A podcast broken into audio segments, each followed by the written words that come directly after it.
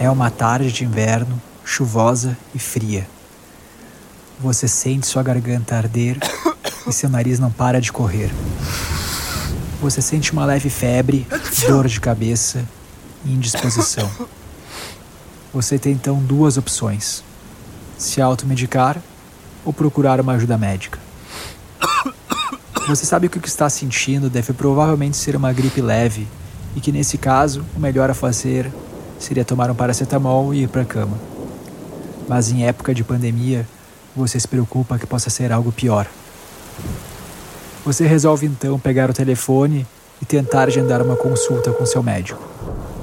Ao ligar para o consultório, você descobre que só há agenda para a semana que vem. Já era de se esperar, afinal, você queria usar o seu plano de saúde para pagar pela consulta. A única saída então é pegar o carro, vencer a indisposição e dirigir na chuva até a emergência mais próxima. Provavelmente a emergência estará cheia de casos mais graves e você terá que esperar horas até ser atendido. Há ainda o risco de, durante essa espera, você contrair uma doença ainda mais grave.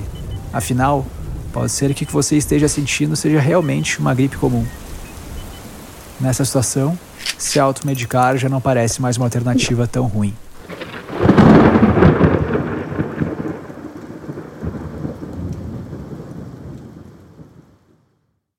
Programa de hoje vai falar de tecnologias que podem deixar histórias como essa no passado. Vem com a gente!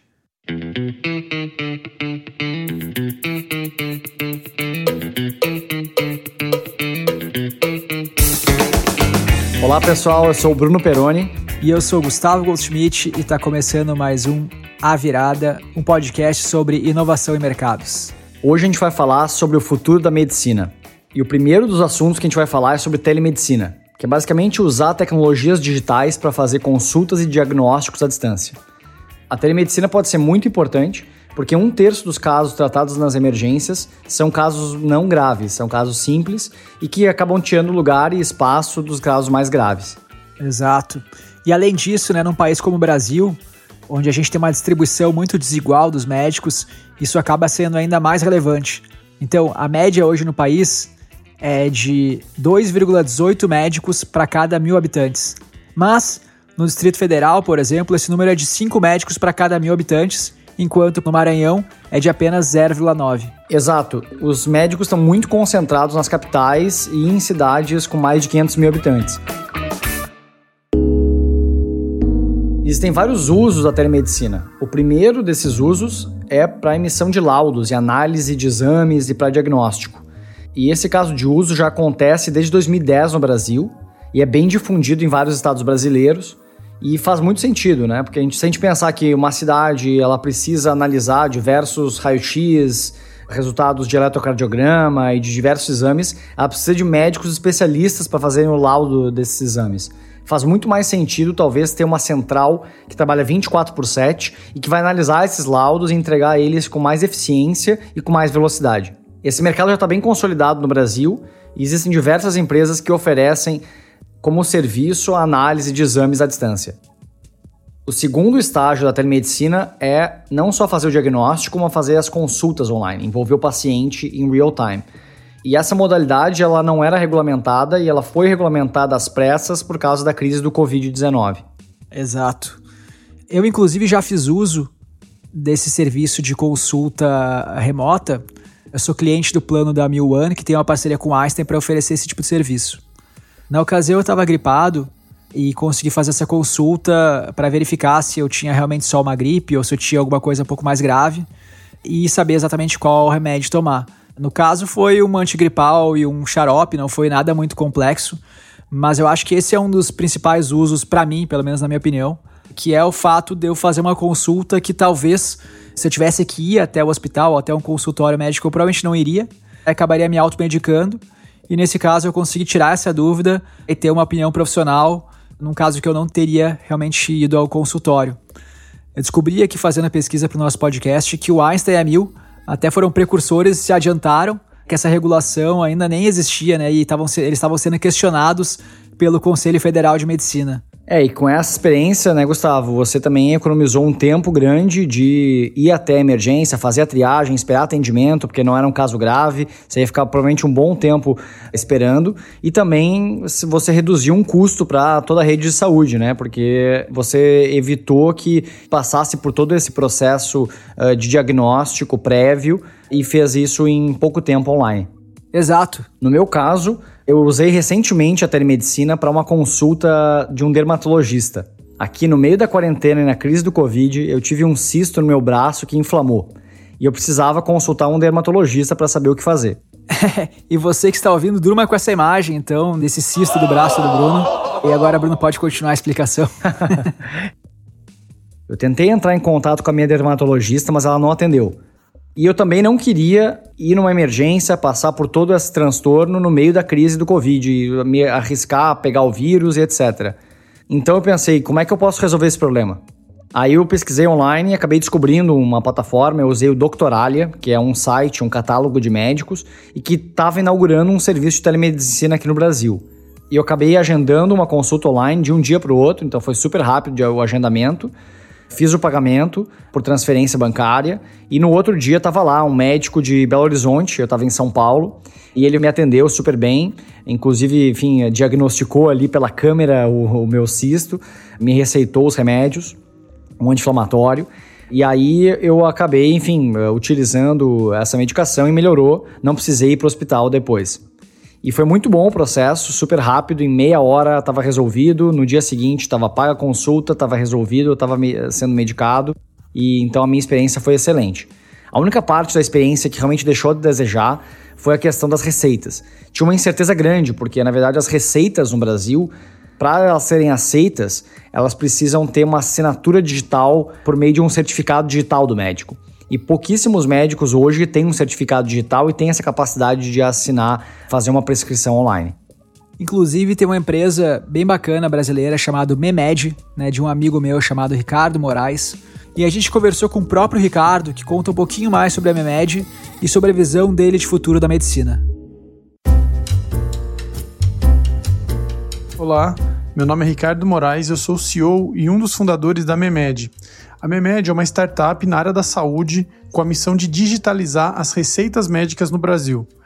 A gente criou uma plataforma onde qualquer médico pode, de maneira gratuita, acessar e gerar a receita, que antes era feita de forma manuscrita, agora num formato 100% digital. Ele gera a receita, envia no celular do paciente através de um link SMS, o paciente recebe a receita clica nesse link e consegue visualizar todos os medicamentos prescritos, a posologia, a forma de tomar e também as farmácias próximas a ele. A gente já existe desde 2012, já são mais de 100 mil médicos em todo o Brasil que usam a Memed para prescrever e diversos hospitais e operadoras de saúde também. O processo da pandemia e do isolamento social trouxe transformação numa série de business, numa série de negócios e segmentos diferentes, mas não dá para negar que a área da saúde é uma das mais afetadas, porque é impossível você fazer uma telemedicina, você consultar um paciente à distância, mas você não prescrever os medicamentos à distância. E muitos pacientes que fazem tratamentos eh, de medicamentos contínuos, que têm que tomar todos os meses, precisam das receitas para poder comprar de maneira legal esses medicamentos na farmácia. O que a gente tem percebido é que com esse momento do coronavírus e a pandemia, tende a fazer com que essas mudanças, essas transformações que estão acontecendo numa velocidade recorde venham para ficar porque a telemedicina é um processo que estava sendo discutido há muito tempo e agora começou a, de fato, entrar na vida das pessoas, mas não só a telemedicina, como também a prescrição eletrônica, a comodidade na compra e venda de medicamentos, a planos de saúde digitais que tendem a surgir nos próximos meses e anos, é, facilitando com que mais pessoas tenham acesso à saúde de qualidade, enfim, diversas outras é, funcionalidades e inovações que o mercado da saúde tende a começar a experimentar, muito impulsionado por conta da crise. No meu caso, a prescrição à distância teria sido muito útil, porque apesar de eu não ter precisado utilizar o antibiótico prescrito, eu fiquei com essa tensão que caso eu precisasse, será que eles iam aceitar a receita? Como é que eu ia fazer? Eu ia ter que ir numa emergência pegar só a receita? Enfim, acho que teria sido uma ótima solução para esse médico. Teria recomendado com certeza. E talvez uma terceira etapa que se torne mais frequente no futuro seja o que eu chamaria de teleintervenção, né? como por exemplo a telecirurgia. O que, que é isso?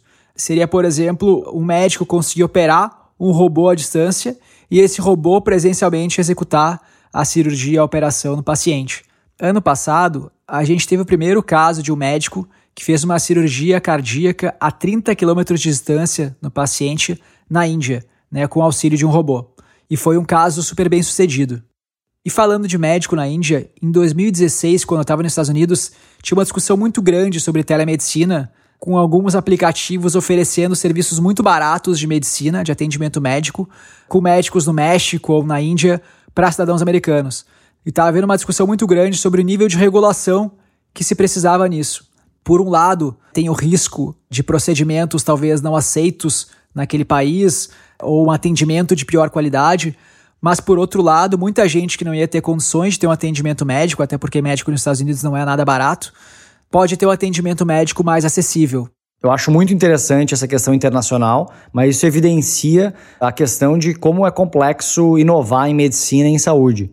É um setor altamente regulado e que acaba muitas vezes atrasando a inovação. Claro que isso tem um lado de proteger as pessoas e os pacientes, mas de outro lado acaba demorando muitos anos para adotar em escala inovações que poderiam estar disponíveis em pouco tempo. Um caso claro disso é agora com as vacinas contra o Covid-19 e mesmo tratamentos que demoram aí meses para serem avaliados e precisam uma série de, de testes clínicos em diferentes escalas para conseguir ter uma adoção em escala. Exato, inclusive eu tenho um exemplo bem importante de um caso que aconteceu muito próximo a gente, do nosso advogado que acabou sendo uma das primeiras pessoas a ser internada em Porto Alegre com Covid-19 e ele me relatou que os médicos não sabiam o que fazer. E toda vez que eles olhavam a progressão da doença, ficavam com os olhos arregalados e isso gerava mais medo nele do que a doença em si, a insegurança do médico. Havendo uma colaboração internacional, ele poderia conversar com médicos, por exemplo, de países como China ou Itália, que já passaram por isso e que ajudariam, guiariam ele nesse procedimento, que seria uma experiência super benéfica a gente falou que dentro do Brasil já há discrepância do número de médicos entre estados. Imagina quando a gente olha essa discrepância em países espalhados no globo. Alguns países, por exemplo, agora estão sofrendo muito mais com Covid e tem um número de médicos muito pequeno para o número de pessoas internadas, enquanto outros países que estão indo bem estão com a força médica muito mais ociosa e poderiam estar contribuindo nessas questões.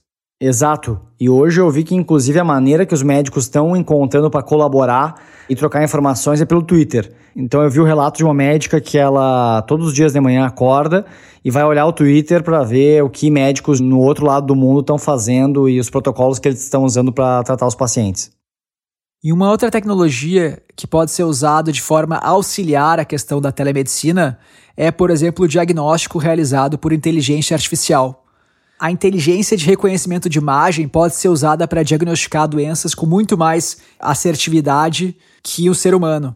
Outro dia eu li uma notícia que o Alibaba criou uma inteligência artificial capaz de detectar o coronavírus em tomografias. O sistema precisa de 20 segundos para fazer o diagnóstico e tem uma taxa de acerto de 96%. E além da inteligência artificial aplicada à imagem, ela pode ser aplicada, por exemplo, à voz. A Beyond Verbal, por exemplo, que é uma empresa israelense, consegue fazer diagnósticos super bem sucedidos de doenças cardíacas analisando o padrão de voz dos pacientes. E uma outra empresa chamada Sond consegue detectar doenças como depressão, problemas respiratórios e até problemas de coordenação que podem levar ao diagnóstico de Parkinson apenas analisando a voz dos pacientes à distância. Incrível, hein, Gustavo? Muito legal. Era do áudio, Bruno. Exato. Além da telemedicina, uma outra tecnologia que está ajudando muito no diagnóstico são os wearables, que começaram como uma moda, mas que hoje estão evoluindo para realmente ajudar na saúde. Uma pesquisa da Accenture mostra que em 2018, 33% dos americanos, ou seja, um terço da população, já utilizava algum tipo de wearable no seu dia a dia. Inclusive, as últimas versões do Apple Watch, além de contar passos e monitorar a frequência cardíaca, elas contam com um eletrocardiograma e podem realmente ajudar na detecção de doenças cardíacas. Mas o uso do eletrocardiograma no Brasil ainda está desativado porque ele não foi regulamentado pela Anvisa, porque ele é considerado um dispositivo médico. Legal. E os wearables que começaram como relógios, né? A gente vê o Apple Watch, Garmin, etc. Hoje estão evoluindo para outras formas. Então a gente está vendo, por exemplo, adesivos flexíveis que se misturam super bem com a pele humana, podem ser molhados e tal, e que conseguem ficar constantemente medindo informações como batimentos cardíacos, o fluxo respiratório, qualidade do sono, postura e nível de atividade física, e mandando isso tanto para o seu celular quanto para a nuvem. E essa massa de informações coletadas pelos wearables ajudam muito a tomada de decisão pelos profissionais da medicina e até mesmo outros agentes, como por exemplo os planos de saúde, etc.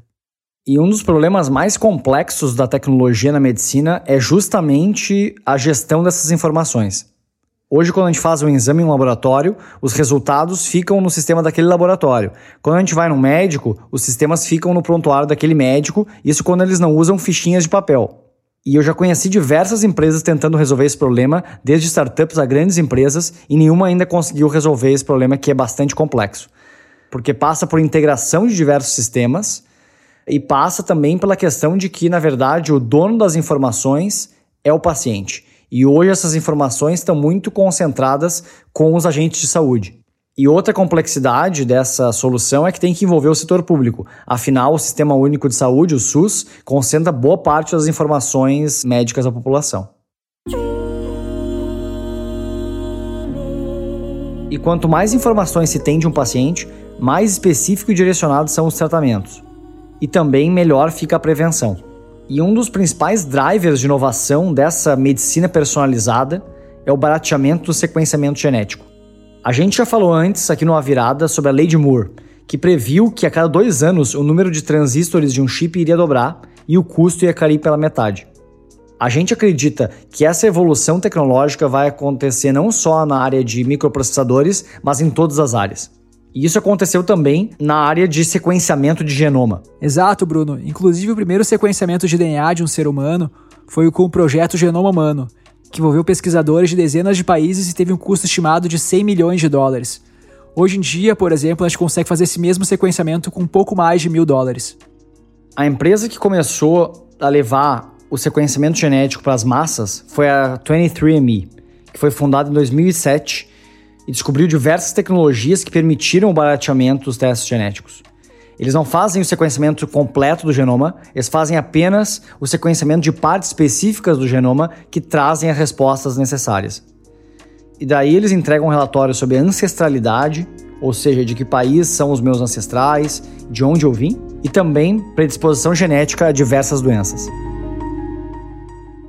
Eu, quando morei nos Estados Unidos, aproveitei para fazer o teste de saúde, que ele é disponível apenas para cidadãos americanos. E descobri várias coisas interessantes. Uma delas, que não me deixou nada surpreso, é que eu sou quase 100% italiano.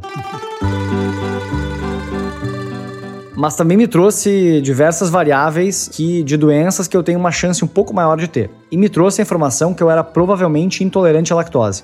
Mas na época eu não tinha nenhum sintoma, eu não prestei nada atenção àquele marcador. Foi dois anos mais tarde, quando eu mostrei esse teste para o meu médico em São Paulo, que ele sugeriu que a gente fizesse o teste de intolerância à lactose. E o resultado foi bem claro: eu era muito tolerante à lactose. E realmente eu posso dizer que o 23andMe me ajudou bastante a descobrir e diagnosticar esse distúrbio. E eu vou abrir aqui meu teste em tempo real e mostrar para vocês quais são os riscos da minha doença. Estou abrindo aqui a privacidade das minhas informações de saúde. Boa.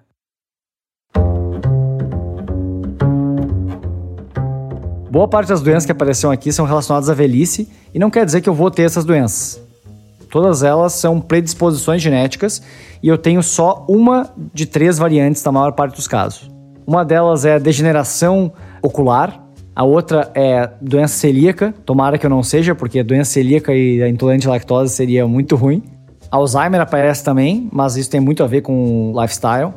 E ele até mostra predisposições de traços da sua pessoa, como por exemplo, tendência à obesidade, tolerância ao álcool e composição muscular. Muito interessante, Bruno. Só não dá para mostrar pra esposa antes de casar, né? É verdade. Inclusive eu fiz, ela tava do meu lado e ela acabou não fazendo, mas agora ela se arrepende de não saber a resposta. E agora a gente está na próxima geração de empresas focadas em sequenciamento de DNA, que são empresas que estão focadas em baixar o custo do sequenciamento completo de DNA e com isso trazer muito mais insights. A empresa que está liderando esse movimento é a Dante Labs, uma empresa americana que vende o sequenciamento completo de DNA por 650 dólares e que já ofereceu inclusive uma promoção por 300 dólares. Realmente está muito barato sequenciar o genoma. Eu realmente acredito que a gente vai chegar no momento que isso vai fazer parte do tratamento de qualquer pessoa. A pessoa vai nascer e ela vai sequenciar o seu genoma e já vai saber a chance de ela ter diversas doenças e vai fazer uma medicina muito mais personalizada. É o novo teste do pezinho, né? Exato. Legal. E eu acho que essa convergência de tecnologias, como os sensores, né, os wearables e o mapeamento de DNA, abrem novas possibilidades para essas empresas que fornecem seguro de saúde e planos de saúde. Tem algumas pessoas que criticam o modelo atual, em que os mais saudáveis, talvez aquelas pessoas que pratiquem mais exercício, se alimentem melhor, acabam pagando a conta dos menos saudáveis ou dos mais velhos, e falam sobre a possibilidade da criação de um clube, entre aspas, de pessoas saudáveis, onde você teria que postar o seu DNA para que todos daquele clube soubessem a sua predisposição de doenças e todas as informações dos seus wearables, mostrando como é que você está se alimentando, se você está praticando exercício, seu batimento cardíaco, seu nível respiratório, se você está dormindo ou não. E isso fosse usado para você se manter aí talvez nesse grupo de pessoas que tem um plano de saúde mais barato, onde todo mundo é um plano de saúde exclusivo para pessoas saudáveis. No entanto, isso suscita várias questões éticas, porque provavelmente as pessoas que não pudessem fazer parte desse grupo aí de pessoas saudáveis, né, pessoas que têm predisposição a doenças ou pessoas que já estão em idades mais avançadas, não teriam condições de ter um plano de saúde. É, existe realmente esse lado sombra da convergência das tecnologias que me faz sentir no Black Mirror. É verdade, mas existe também usos mais positivos dessas tecnologias, né? Um exemplo bem legal é o exemplo da United Healthcare, que fez uma parceria com a Qualcomm e eles integraram aí os sensores do Samsung Gear e do Garmin para os seus beneficiários e colocaram aí um processo de gamificação. Como é que funcionava? Cada pessoa tinha uma meta de passos anual e se a pessoa atingisse aquela meta de passos de caminhada, ela teria até mil dólares de desconto no plano por ano. Então é uma maneira bem legal de incentivar as pessoas a praticar exercícios físicos e melhorar sua saúde e melhorar a questão da prevenção de doenças, né? Falei, muito legal. Legal mesmo, eu seria parte desse clube. Aqui no Brasil tem um caso muito legal de empresa que trabalha com sequenciamento genético, focado em nutrição. É o caso da DG Lab, uma empresa de Ribeirão Preto que faz testes de mais de 30 variantes genéticas focadas em melhoria da nutrição. Eu conversei com o Daniel, que é o fundador da DG Lab, que nos explicou um pouco mais do que eles fazem. Bom, eu sou o Daniel Dentilo, eu sou biomédico, eu sou doutor em genética pela Faculdade de Medicina de Ribeirão Preto. Então, a DG surgiu com essa ideia, né, de como transformar o nosso conhecimento de genética adquirido durante anos de pesquisa em alguma coisa que pudesse fazer é, bem à comunidade, reverter isso em, em proveito das pessoas. Nós começamos um projeto, então, em parceria com o Instituto Adolfo Lutz. Uh, nós desenvolvemos um método para identificação de hepatite viral, hepatite B, de uma maneira simples. Conforme o tempo foi passando também, nós vimos que uma startup, ela dificilmente vive só de pesquisa. E durante esse período, um pouco de seca, logo depois da primeira vez que a FAPESP nos apoiou, nós vislumbramos o mercado de nutrigenômica, de bem-estar, na verdade. Então aí entra uma segunda linha de pesquisa, que é nessa área, eh, de validação né, de, de, de, variantes genéticas que podem causar impacto na alimentação, né, na necessidade de vitaminas, na digestão de lactose, por exemplo. E a partir daí a gente está hoje no mercado, tanto nessa área de nutrigenética, que aí eu posso falar que a gente já está partindo para uma terceira, quarta fase de desenvolvimento de pesquisa, que aí vem com, uh, com o desenvolvimento de, eh, de cosméticos personalizados, é, de suplementos também e também na parte esportiva a gente está querendo atuar. Como eu falei, a gente identifica variantes é, que são diferentes de pessoa para pessoa e essas variantes têm implicação em desde a, a, composição de enzimas até em como a pessoa processa, por exemplo, carboidratos, gordura, é, qual é a sensibilidade à cafeína, ao álcool, é, intolerância à lactose, ao glúten, Uh, e até de predisposições, né? predisposição à obesidade, a influência é, no comportamento alimentar, como por exemplo na escolha de alimentos, na compulsão por alimentos, na sensação de fome e saciedade, o que, que a genética é, tem a ver né, com a minha vontade de comer.